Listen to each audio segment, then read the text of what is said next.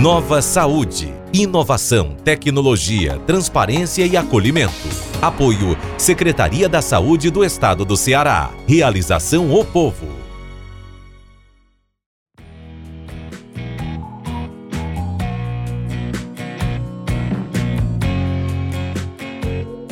Olá, seja bem-vinda, seja bem-vindo. Hoje começamos mais um podcast do projeto Nova Saúde. Eu sou Eduarda Talice e dessa vez iremos conversar sobre envelhecimento e qualidade de vida. Este podcast é fruto de programa ao vivo que agora você pode ouvir quando e onde você quiser. E agora eu quero dar boas-vindas às nossas convidadas ilustríssimas. Doutora Iana Lacerda, médica intensivista e geriatra do Hospital Doutor César Caos. Boa tarde, doutora Iana.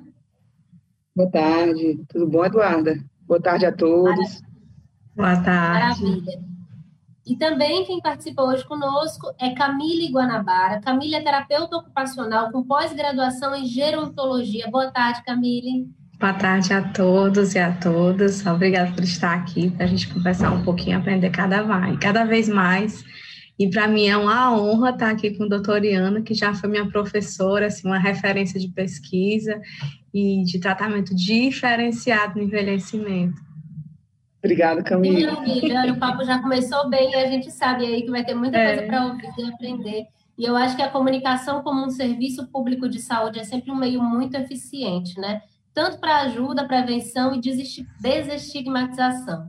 Sim. E além das nossas convidadas, a gente tem também a jornalista do Núcleo de Cidades, Marcela Toss. Seja bem-vinda, Marcela.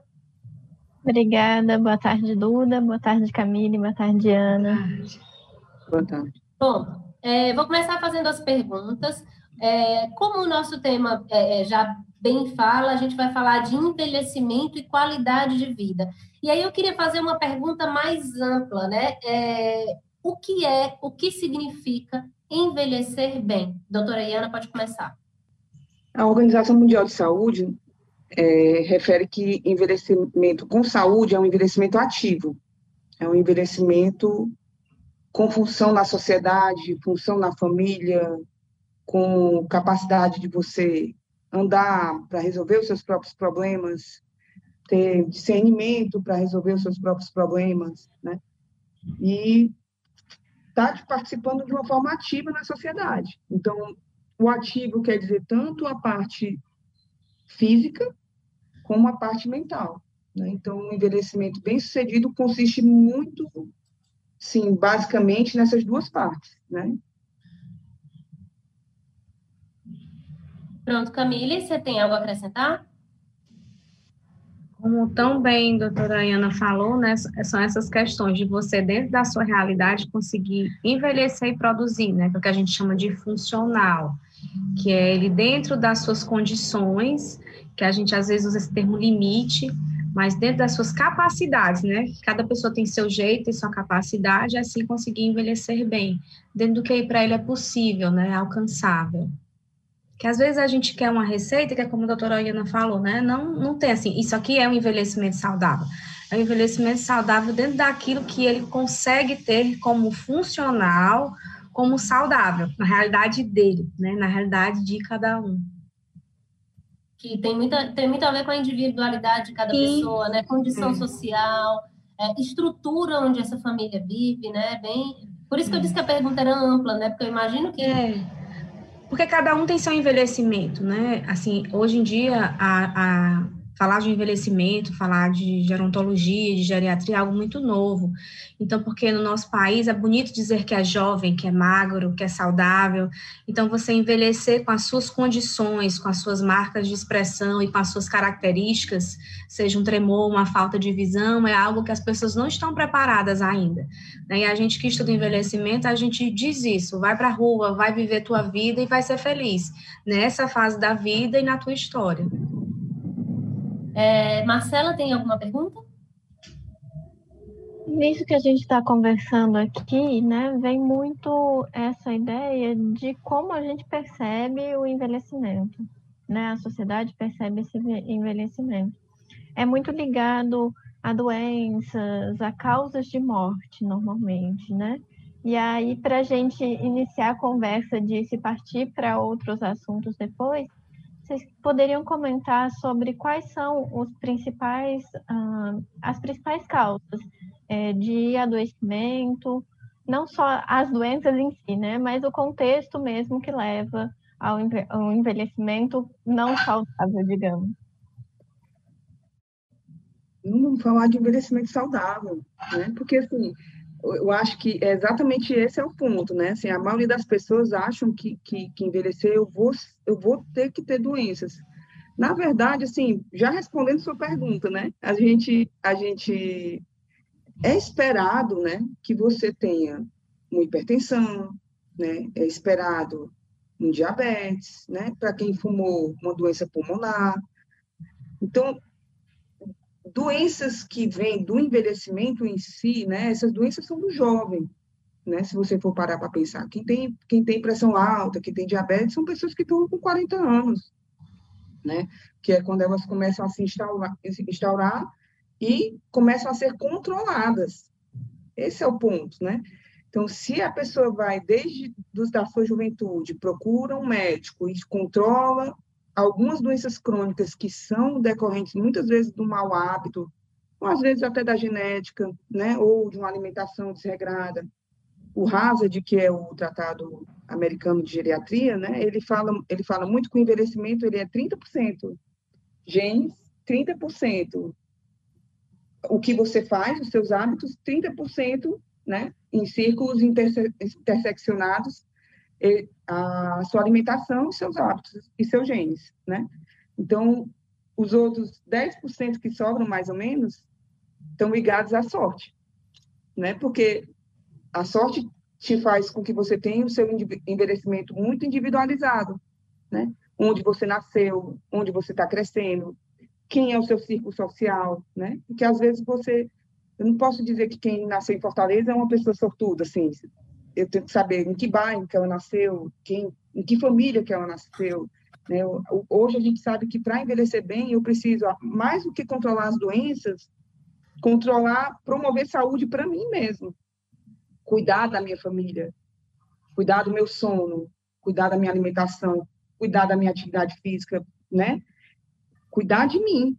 Então, se, quanto mais, melhor eu faço isso, eu, eu costumo comparar muito é, envelhecimento com economia, Marcelo, assim, é, você poupar um pouquinho aqui para ganhar lá na frente, né? Então é a mesma coisa, assim.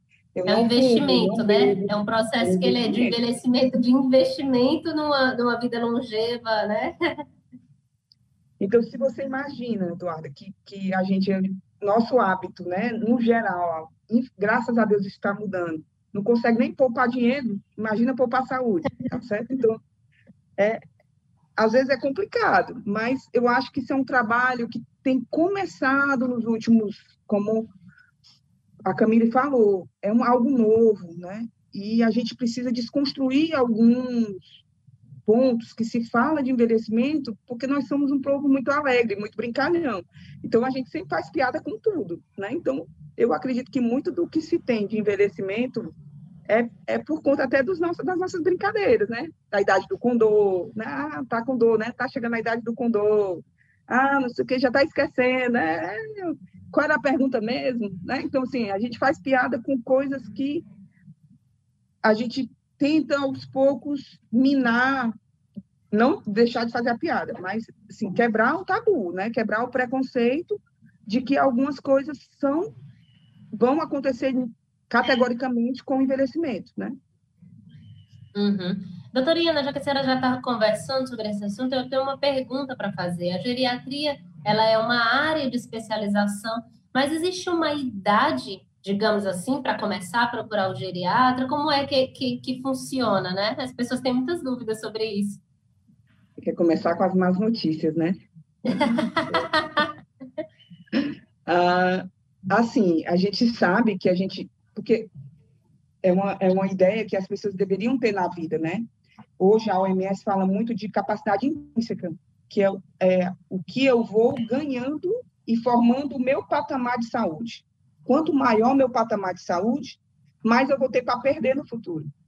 Então, essa capacidade intrínseca é, formada de uma infância saudável, de tomando os alimentos mais adequados, né, sem polêmicas por enquanto, é, brincando, correndo para fortalecer a massa óssea, né, não sendo obeso, porque isso já predispõe a alguns problemas na infância. Então, quando você tem uma infância saudável, você está uma adolescência saudável em que você não fumou, não bebeu, né? Então, você maior esse seu patamar, mais você tem para cair. Então, essa sua capacidade intrínseca, ela, ela em teoria, ela é formada, assim, não totalmente o conceito dela, mas a maioria desse patamar é até os 35 anos. 35, mais ou menos, sim. Então, a partir daí, eu começo a perder.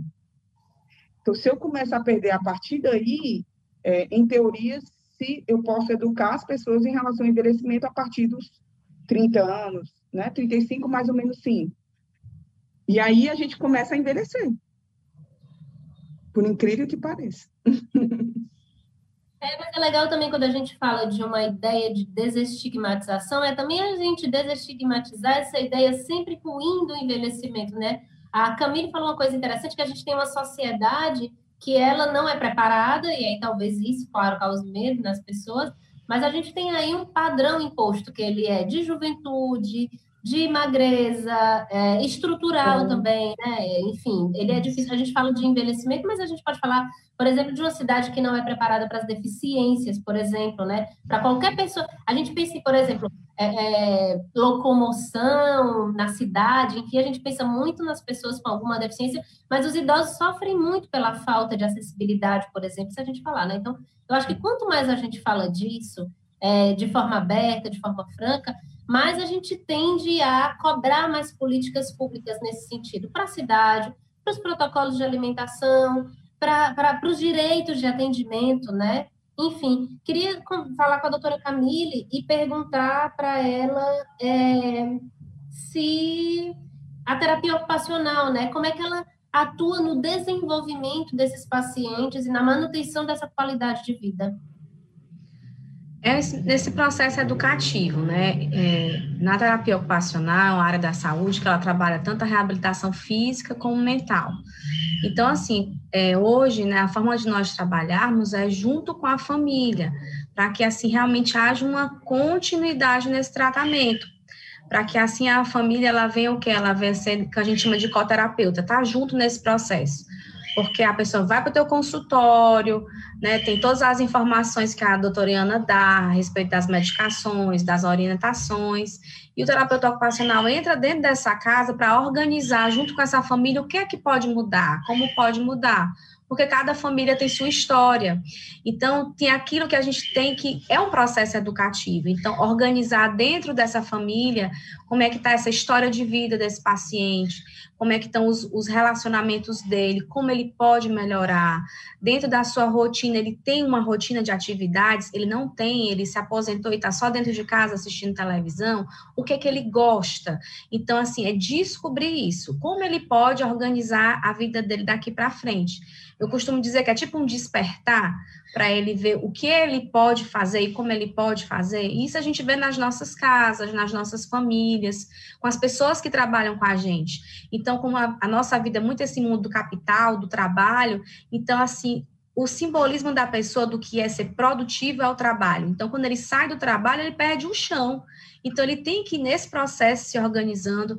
Agora, tem ficado muito melhor, como eu digo, é um processo educativo, educativo com relação às finanças, aos acessos em saúde, a questão realmente de urbanismo. Então, assim, o viés é esse, é dentro da história do paciente, dentro da vida dele, quais áreas pode mudar.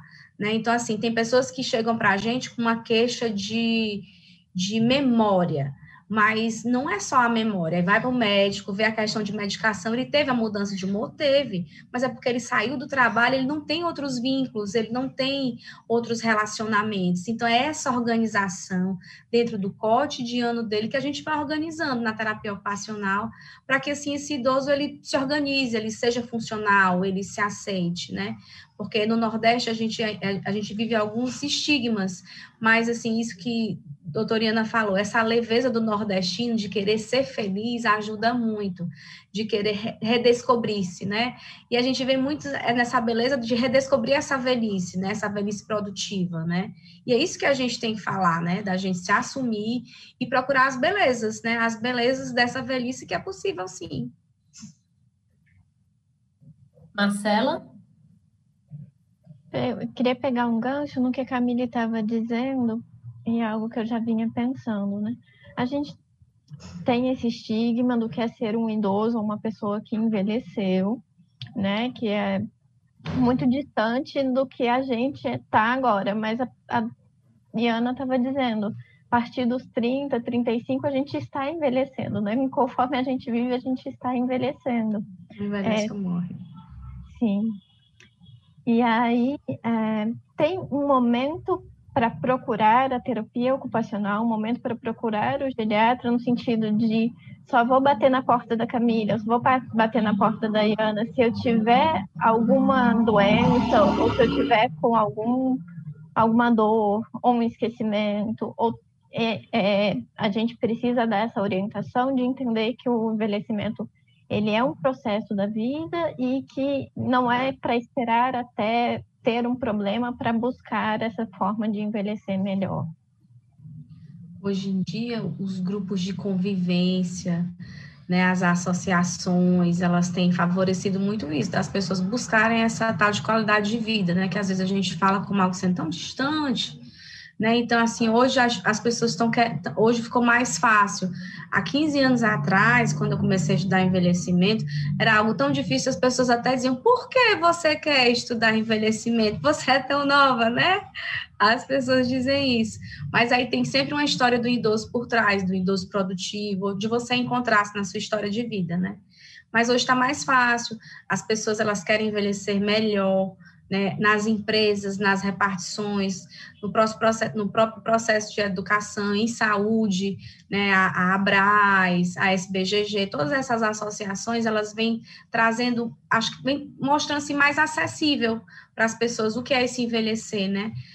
É, realmente, muitas pessoas só procuram quando, assim, já rodou muito, como eu digo, né, às vezes já está com uma demência avançada, mas hoje está mais fácil né, de você ver uma pessoa que quer melhorar e quer organizar seu cotidiano. Né? Os meios de comunicação nesse processo educativo já favoreceram, né, favoreceram muito para estar. Tá, né? E essa demanda hoje é espontânea. Hoje já começa a vir um ou outro caso já nessa área. E a terapia ocupacional Pode ficar à vontade, é uma área incrível, viu? Assim, hum. ela, ela tem uma capacidade de melhorar a vida com qualidade de uma forma impressionante, né? Então, assim, foi uma das, das grandes é, belezas que eu, que eu aprendi, virtudes, né, de profissionais da área da saúde que eu não conhecia, que eu aprendi quando eu estava na residência de geriatria, né? E aprendi muito com a terapeuta ocupacional, que a minha residência era multiprofissional, e ela me ensinou muito o que, é que o terapeuta ocupacional faz, né? Então, assim, quando tem doença, a atuação dele é essencial. Sem a doença, nessa capacidade, inclusive, né, como a Camille mesmo falou, quando você pega e, e envelhece, aposenta, né? Poxa, se eu procurasse uma terapeuta ocupacional para organizar minha rotina e agora, como é que eu vou lidar com a minha gerontolescência, né? Porque quando é a época que a gente está deixando o trabalho, a gente está começando a se tornar idoso, né? Pelo menos nessa geração atual. Então, se a gente tivesse isso, a gente tinha muito menos adoecimento. Sim, de uma forma extremamente considerável, né? Principalmente para os homens, que têm um papel social muito grande de prover uma casa e, por vezes, não, não tinham um costume diário do dia a dia de uma casa, né? Porque, infelizmente, na nossa cultura ainda existe um estigma de algumas tarefas de casa são da mulher, outras tarefas, o de fora de casa é do homem. Então, quanto mais eu mantenho esse racional, quando o homem sai do trabalho, ele perdeu a função, que foi isso que a Camille falou. Né? Então... E tem uma coisa também, doutora Iana, que é preciso citar, é que as mulheres, elas procuram muito mais a assistência médica do que homens, né? Então, acaba que, por exemplo, com o envelhecimento e com aquelas tendências que você falou, do nosso corpo, seja genético, seja a nossa conta que a gente vai pagar de alguns excessos que a gente teve, enfim, é, as mulheres, querendo ou não, já, já, elas já estão muito mais conscientizadas, por exemplo, quando começam a chegar nos 40, 45 anos, ou muito antes disso, ano a ano, no ginecologista, e isso já é uma aproximação. Quando é, é completa os 45, 50 anos, ano a ano, no mastologista. Então, é, claro que nem, nem todas têm acesso, mas assim, já é convencional. O homem ele demora muito a procurar assistência médica quando ele procura acompanhado é, é, da companheira, geralmente, ou da filha, ou de algum, alguma presença feminina na vida dele, né, da vizinha, enfim. É, e eu acho que isso distancia também um pouco, né, quando você fala dessa questão masculina, inclusive na velhice. Se a gente for puxar para esse lado, o envelhecimento é feminino, né? Feminino. Tem muito mais mulheres idosas do que homens, né? Então, é, é, interessante, né? No meu ponto de vista, o principal motivo de que isso acontece é a falta de cuidado mesmo, né? Os, as causas é, de, de morte por acidente, né? Por, por, acidente de trânsito, acontecem muito com os homens também. Agora, com a mulher tendo que, que sair de casa, é, também está acontecendo com as mulheres, acidentes, né? Infelizmente, morte. Mas, mas ainda a, a proporção é muito grande, é, é bem desproporcional, né? Longevidade delas é maior, né?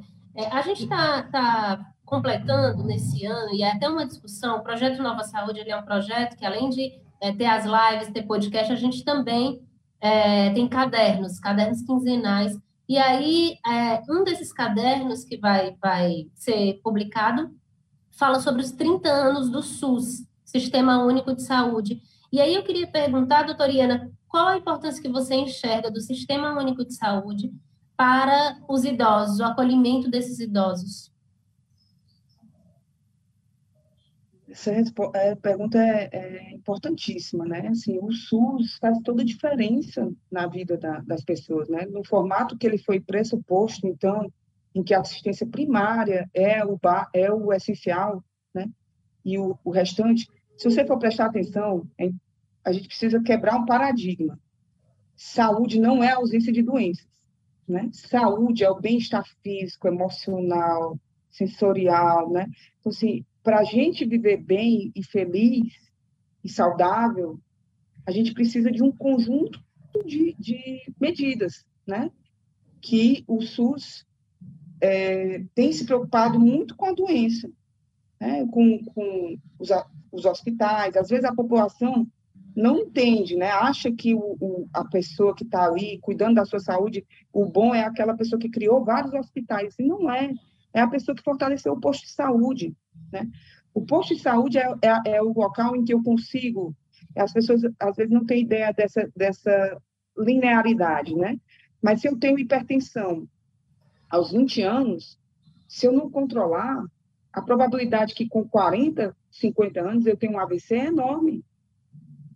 Então, eu só consigo evitar isso tratando, controlando aquela pressão. E controlar aquela pressão significa o quê? Tirar o sal, é, fazer atividade física, dormir bem. Então, isso tudo é uma equipe que é capaz de, de, de promover, não é só o médico. Né? Essa equipe ela precisa estar junta em prol da saúde.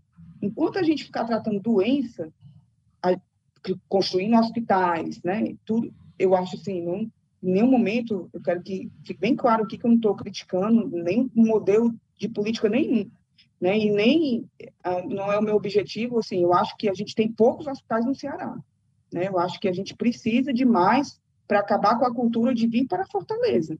Mas o que precisa ser incentivado e, e com a grande fluxo de, de investimento financeiro é a assistência primária, a prevenção, para que eu possa evitar o adoecimento. Né?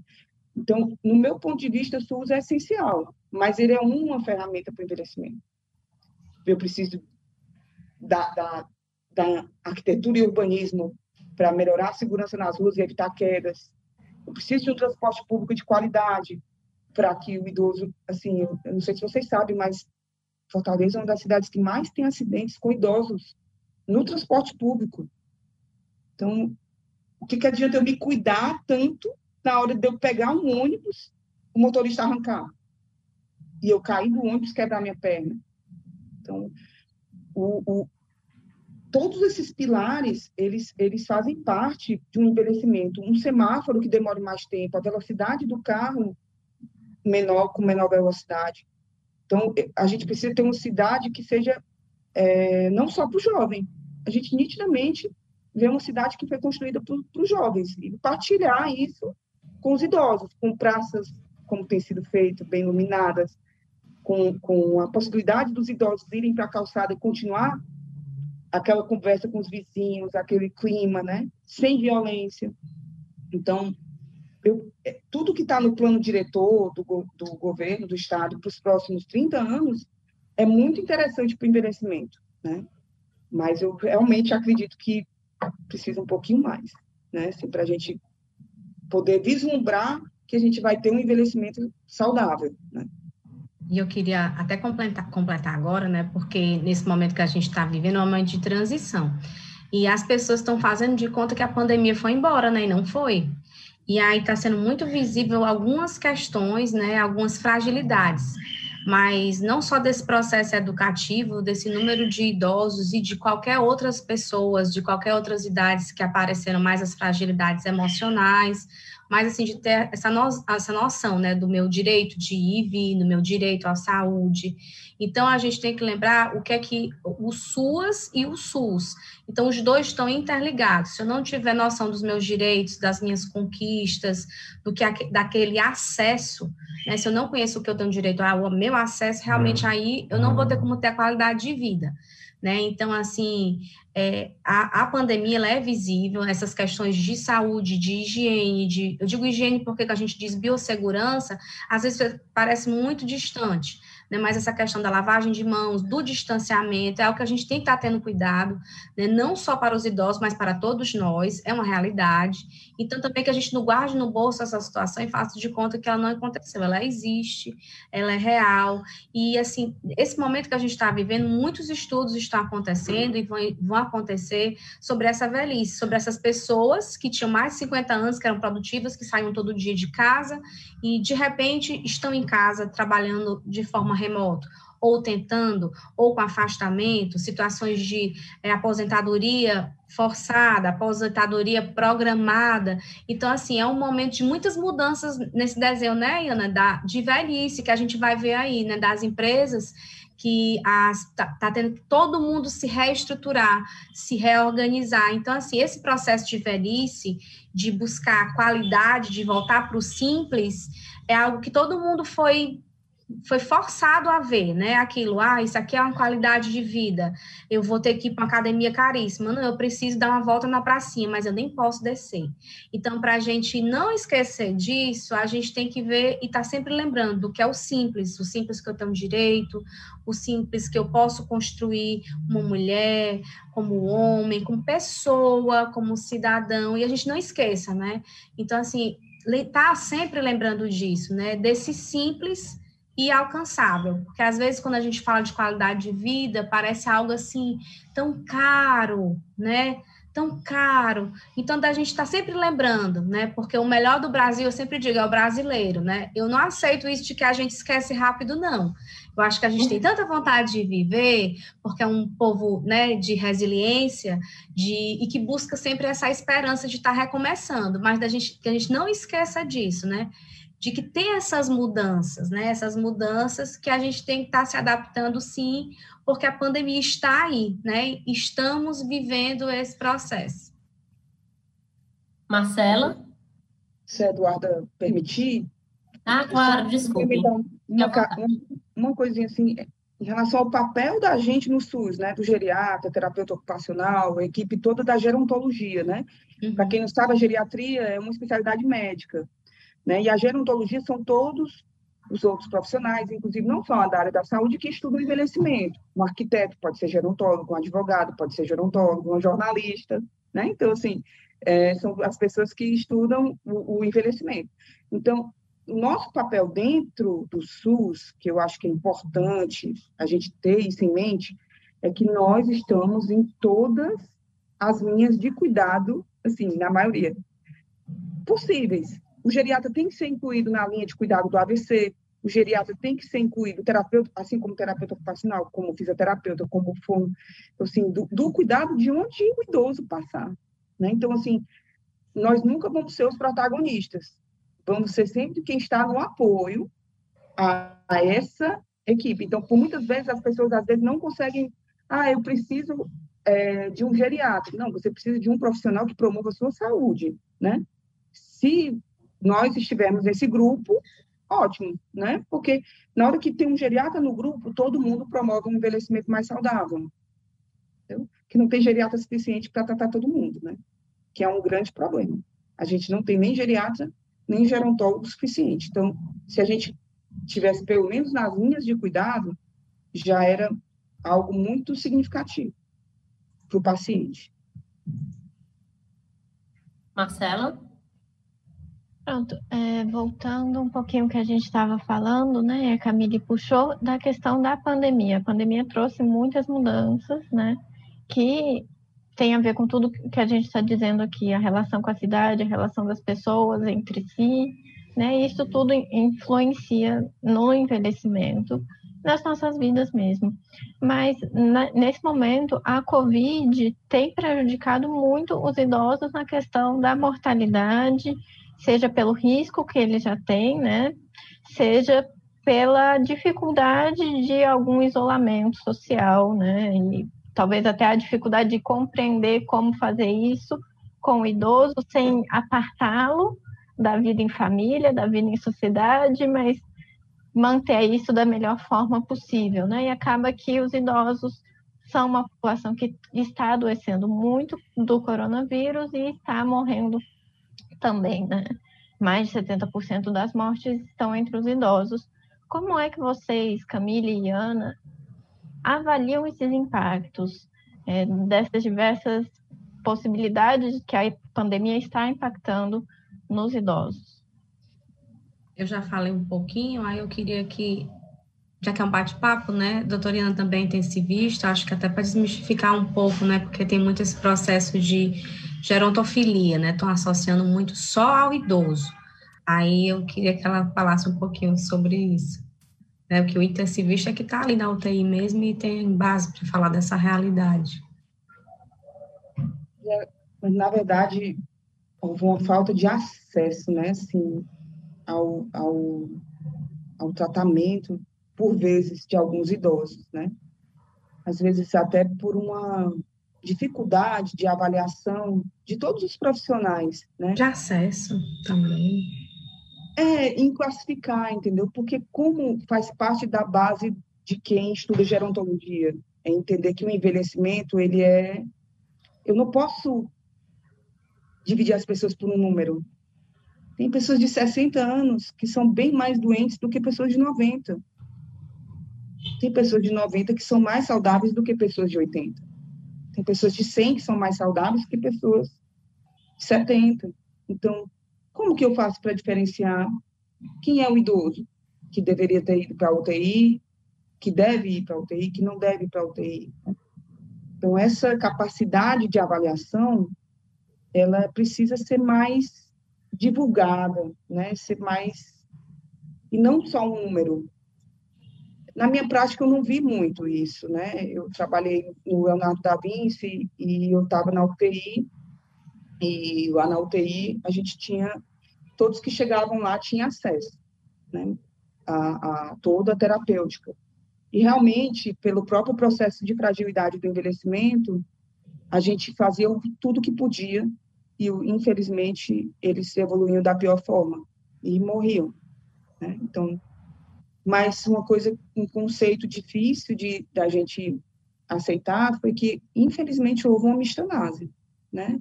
Algumas pessoas não tiveram acesso ao tratamento. E isso é ruim. Essa preocupação de que, porque eu sou velho, eu não tenho direito a um tratamento de saúde, né? Então, eu, eu sou extremamente... Eu, eu advogo, né, e luto pelo envelhecimento bem-sucedido e luto pelos direitos dos idosos, né? Porque enquanto ele é funcional e faz tanto cognitivo como ele tem um envelhecimento ativo, não importa a idade. né? E é isso que a gente luta, né? Porque as pessoas, até entre os colegas, às vezes não entendem por que, que a gente faz geriatria. É. Porque na, na, geriatria a gente tem, tem muita coisa para fazer, né? Ele, ele tem, ele pode cuidar da saúde dele e ele ser 90 com cara de 70 para a sociedade, né? Uma frase bem comum que a gente vê na sociedade. Então, cada um cuidando do seu envelhecimento, então como é que eu posso uma pessoa comparar uma pessoa que fez tudo possível para se cuidar e envelhecer saudável com uma pessoa que nunca fez nada por conta de um número? Então, sim, eu acho que grande, a primeira quebra que a gente tem que tirar é essa coisa da idade, né? Já em relação à pandemia, é, essa parte do, do que, é que aconteceu com os idosos, eu acho que essa parte já passou, sabe? Assim, de graças a Deus, espero que não volte mais. A gente reza todos os dias para não acontecer nada posterior, né, do que está acontecendo na Europa. Mas a gente precisa entender que o pós-pandemia, né, ou, ou, esse período que nós estamos vivendo pós a, a maior onda, prejudicou muitos idosos. Idosos com pânico, idosos com depressão, idosos que não saem mais de casa, né, idosos que saem de casa aterrorizados, idosos que não encontram mais com a família, idosos que demenciaram, demenciaram por conta do isolamento. Né? Então, é importante a senhora falar isso, doutoriana, porque não é necessariamente, não são necessariamente condições de um adoecimento da gripe, do vírus, né? É uma condição de um impacto social de uma medida do isolamento que foi generalizada, né? E, e para esses idosos que precisaram ser apartados da sociedade, isso foi muito complexo. E que foi necessário, sabe? Sim. Eu, eu olho para trás e, e, não vejo que houve algum problema com o que foi feito, né? E, feito possível, gente... né? E o que se achava que podia ser feito, não é para ter culpa. Era o que era, era o que podia ser feito, era o que sabia, é o que dentro da saúde se via como o que podia ajudar e salvar vidas, e realmente salvou. A gente tem que pensar assim, daqui para frente, como é que vai ficar, né? E eu acho, em particular, né, que, que a gente vai ter que conviver com essa doença. Né? A gente vai ter que, que aprender, como você falou, Camille, é o distanciamento, é os dois metros, é a máscara, é, a, é o álcool gel, é o álcool, é o face de quem está mais protegido com face. Então, a gente vai, eles vão ter que sair de casa, eles vão ter que voltar para as terapias deles, né? Eles vão ter que voltar a fazer a ginástica, a academia, com todo cuidado. Mas eles vão ter que voltar. Por quê? Porque hoje a gente já sabe lidar com a doença. Hoje a gente. Tanto que me perguntam muito, né? Por que está tendo mais casos e não está tendo tantos mortos? Porque a gente sabe lidar. Né? A gente está tendo. Na, na pior das hipóteses, a, a resposta para essa pergunta é tem ventilador, né? Sim, tem UTI. Mas eu acredito que eles não estão chegando nem nesse, nesse ponto, porque a gente está sabendo conduzir a doença de uma forma melhor, né? Então, tem amigos internados agora, nesse período. Então, não deixou de existir a doença, nem deixou a internação, nem deixou de existir pacientes em ventilação. Mas, como, como equipe de saúde, a gente sabe o que fazer, né? De uma forma melhor, orientar melhor, tranquilizar, né? Aquele poder que a gente tem de profissional da área da saúde, né, Camille, que a gente fala e tranquiliza, né? Que foi só Camille chegar que tudo sumiu, né? Por quê? Porque um, um olhar, né? A gente consegue fazer isso, né? E a gente não conseguia fazer na pandemia. Né? O que a gente dizia é procure um hospital. Então era muito apavorante, né? Era assustador.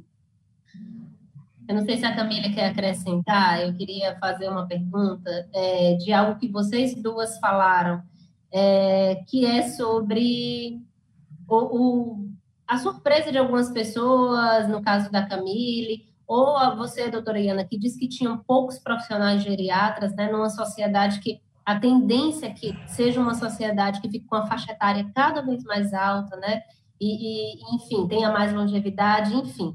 E a minha pergunta ela é: a faculdade de medicina e estendo também para os outros cursos de saúde, eles são preparados ou eles orientam em relação a idosos? O que, que vocês sentiram falta? E falar um pouquinho dessas escolhas de vocês, né? Os motivadores para trabalhar com a gerontologia, geriatria?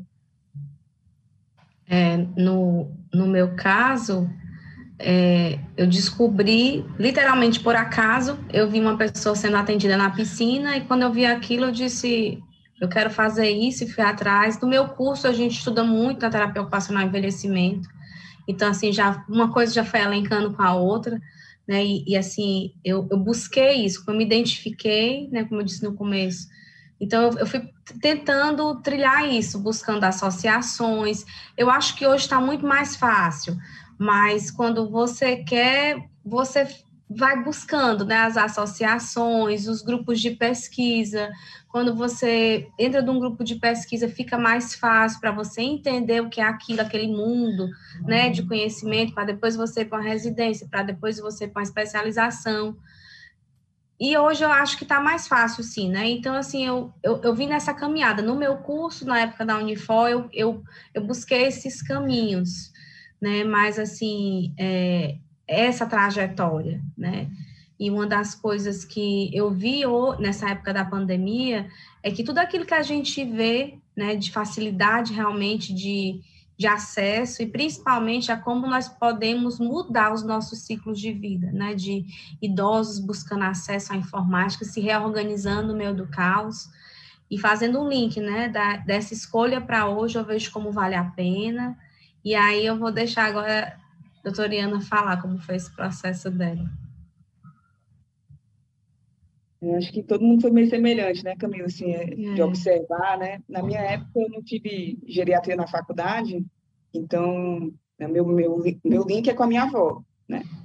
Então eu, a família dos meus avós maternos, eles, eles tinham, eu cheguei a conviver com meus bisavós, né? E eu fiquei muito interessada, assim, poxa, que legal, como é que eu tenho avós que têm acima de 90 anos, né? Então, é engraçado que hoje a gente, eu sou coordenadora da residência da, da Unifor, né, que a gente tem uma residência de geriatria que é MEC, e eles recebem bolsa do MEC, né, são, são estão sendo formados pelo Sistema de Saúde, né, com a chancela da Unifor, então, assim, incrível. E uma, uma boa parte roda aqui no César Caos, né, que é o hospital que eu sou, que eu sou do Estado. Então, eles também falam muito da influência dos avós nessa, nessa decisão de fazer geriatria, né? E na minha época eu rodei muito, rodei muito para descobrir porque não existia, né? Então acabou que quando eu, tive a sorte de ir para São Paulo fazer meu terceiro ano de clínica médica e me apaixonei assim perdidamente, né? Assim, um negócio incrível como eu nasci geriatra e só não sabia o que, que era que eu que eu tinha que fazer, né? E agradeço muito aos meus avós pelo exemplo que eles foram e aos meus pais pelos exemplos que eles são como avós, né? Que são incríveis. As faculdades, Eduardo, eu acho que elas elas preparam, né? Todas as faculdades daqui do Ceará que eu conheço têm uma participação de formação de geriatria, né? Tem professores, talvez não sei se todas, mas a, a maioria tem. E eles têm uma preocupação, os alunos têm uma preocupação com esse aprendizado, né? Então, é, é uma coisa que a gente precisa botar na graduação, porque não vai ter geriatra suficiente. Então, eles vão ter que aprender a ver idosos, né? Em todas as áreas. Uhum. Por isso que a grande maioria dos geriatras que foram formados até hoje são professores, né? Então, porque a gente precisa formar, formar, né? Capacitar. Uhum. Marcela? Enquanto a gente estava conversando, eu estava pensando, todos nós convivemos com idosos e temos essas relações de alguma identificação com algum idoso. Mas perceber quem é idoso vai passando assim com o tempo, né? Tem muito aqui lá, o idoso é meu avô, meu bisavô, para quem teve. Mas se você para para perceber hoje, com esse envelhecimento, maior longevidade, né? O idoso pode ser o meu chefe, o idoso pode ser alguém que está me atendendo no, em algum serviço que eu estou precisando, o idoso é meu tio que sempre faz várias coisas, a idosa é aquela senhorinha que eu sempre encontro fazendo caminhadas mais longas do que eu consigo fazer na rua, por exemplo. É, nessa sociedade que a gente está envelhecendo cada vez mais, qual é o papel de todos nós, assim, nós jovens que com 20, 30 anos sequer conseguimos ainda pensar, vou envelhecer, como é que eu faço isso? qual é o nosso papel também para promover esse envelhecimento saudável, não só em nós, né, pensando no que a Ana estava falando, de ir guardando aos pouquinhos, mas enquanto coletividade, com essas pessoas todas que a gente convive, qual é o papel do dia a dia mesmo?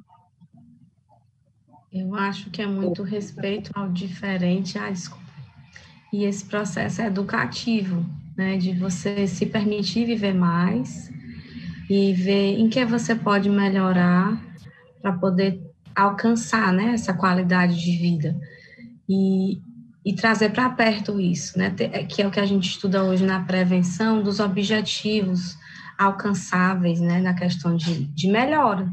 Como eu posso melhorar, como eu posso realmente ter mais acesso à saúde e buscar hoje estar bem para poder envelhecer melhor. É um processo realmente educativo, é um processo de respeito às diferenças, mas eu vejo também de acessos né? Então, a gente está hoje no meio do tarde, né? falando sobre isso, sobre a possibilidade de estar bem e continuar bem, traz essa possibilidade. Né? Hoje eu estou produtivo, mas eu quero continuar produtivo. Né? E aí, Iana, falar mais um pouquinho que eu para você terminar o assunto é que eu te cortei.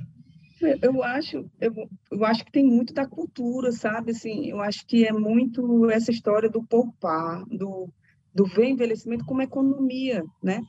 Numa sociedade que não, não tem a capacidade de poupar, como que eu vou envelhecer, né? Aí vem uma preocupação enorme. 2050, assim, tô, vou assustar um pouquinho, tá? Desculpa. Em 2050 vão ter mais idosos do que jovens, tá certo? Se as coisas continuarem como elas estão, metade desses idosos vão ser demenciados. Então, eu costumo brincar com os meus alunos que a gente, em 2050, vai viver no The Walking Dead, né? Então, por quê? Se as pessoas não se cuidarem, a gente só vai ter idoso doente, né? Com essa, nessa cultura do bebê, do se divertir, do né? bebê cair e levantar, assim, enfim, não...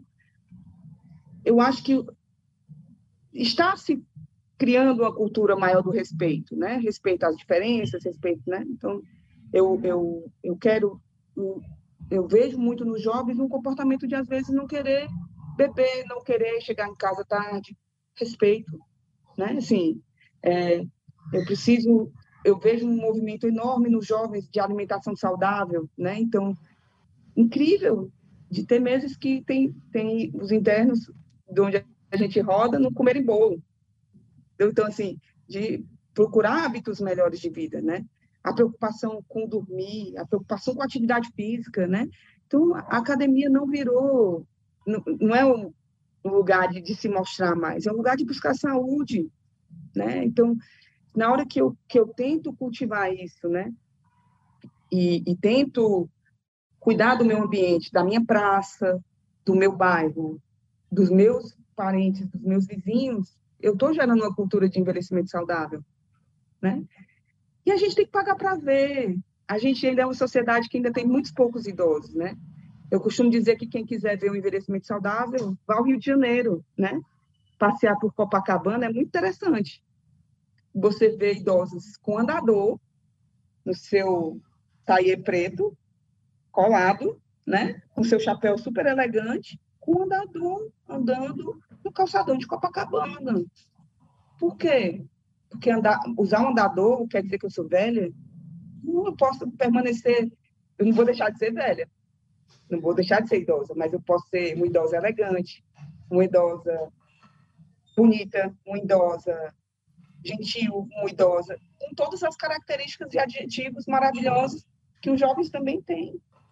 Né? Então, eu acho que a gente precisa só construir aos poucos, né? É, é uma questão de cultura.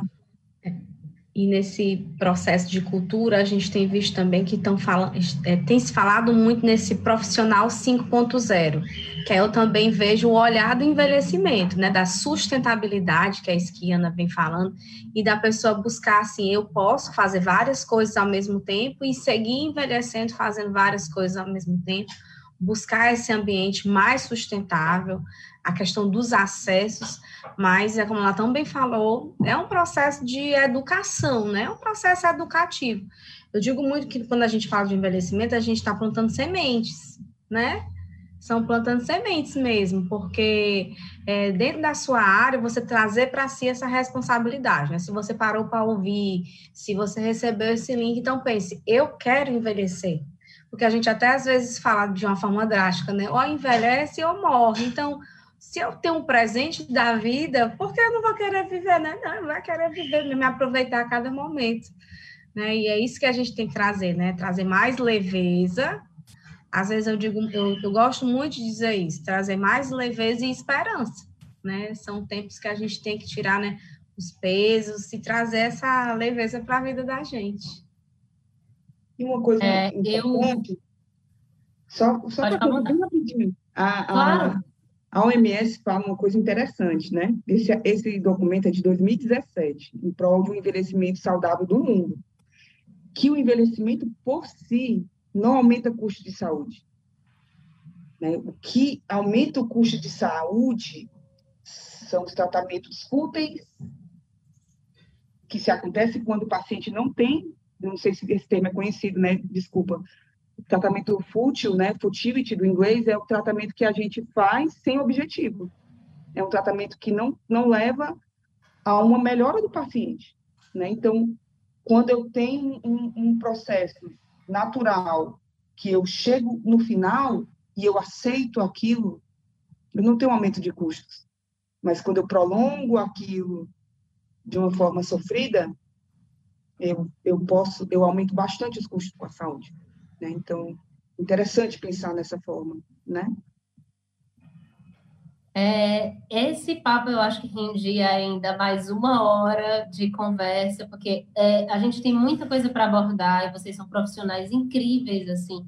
É, o que eu acho interessante de ouvir quem trabalha com a gerontologia, com a geriatria, essa equipe multiprofissional, é, é um olhar de possibilidade né? E eu acho que é isso que, que muda, vira a chave, né? Quando a doutora Iana fala dessa questão da confiança, de quando você olha e dá aquela confiança e diz que vai dar certo, a doutora Camille, enfim. É, eu queria agradecer muito a participação de vocês. É, é muito interessante o que vocês falaram sobre essa questão de direitos e de economia, né? A gente já tem pesquisas que mostram que o, o idoso como público-alvo consumidor, como, enfim, é o que vem crescendo mais, é um dos mercados mais crescentes. Então, é assim, não só uma questão de promotor de economia, mas também de consumidor e de, de, e de pessoa de direito. Então, assim, essa, essa, essa pessoa, esse indivíduo, ele tem que ter acesso à cidade, ele tem que ter acesso ao consumo, enfim, eu acho que a gente precisa falar de fato em possibilidade. Eu queria agradecer a doutora Iana, a doutora Camila, a Marcela Tosi, que participou com a gente. Se vocês quiserem falar alguma palavrinha final. Eu queria agradecer o convite, né? Me colocar à disposição. Eu adoro falar de envelhecimento saudável. E eu acredito que a gente precisa lutar por ele. Né? Assim, a geração que tem hoje 60 anos está lutando para ter um envelhecimento melhor. Então, assim, a gente precisa continuar lutando porque senão ninguém vai pensar na gente. A gente tem que ter bancada, tem que ter políticas públicas para isso, né? Hum, mais do que filosofia, a gente tem que agir. Também quero só agradecer, né, por esses espaços e que cada um dentro da sua realidade, dentro do seu da sua vida, né, traga isso para si, né, que a gente venha realmente, como a Iana falou, né, não ser um momento de romantizar, mas de viver, né, então cada um dentro da sua realidade de vida é, tá difundindo isso sobre a beleza da vida de querer viver mais, de querer viver mais, de querer viver melhor, né, e que, que nós possamos estar aproveitando mais, né, essa oportunidade de viver, de tá falando disso que a gente ama tanto para que todas as outras pessoas também queiram estudar mais, envelhecimento e viver mais. Viver mais e viver melhor. Muito obrigada, gente. É isso. Obrigada. Nova Saúde vai ficando por aqui. Obrigada, até mais.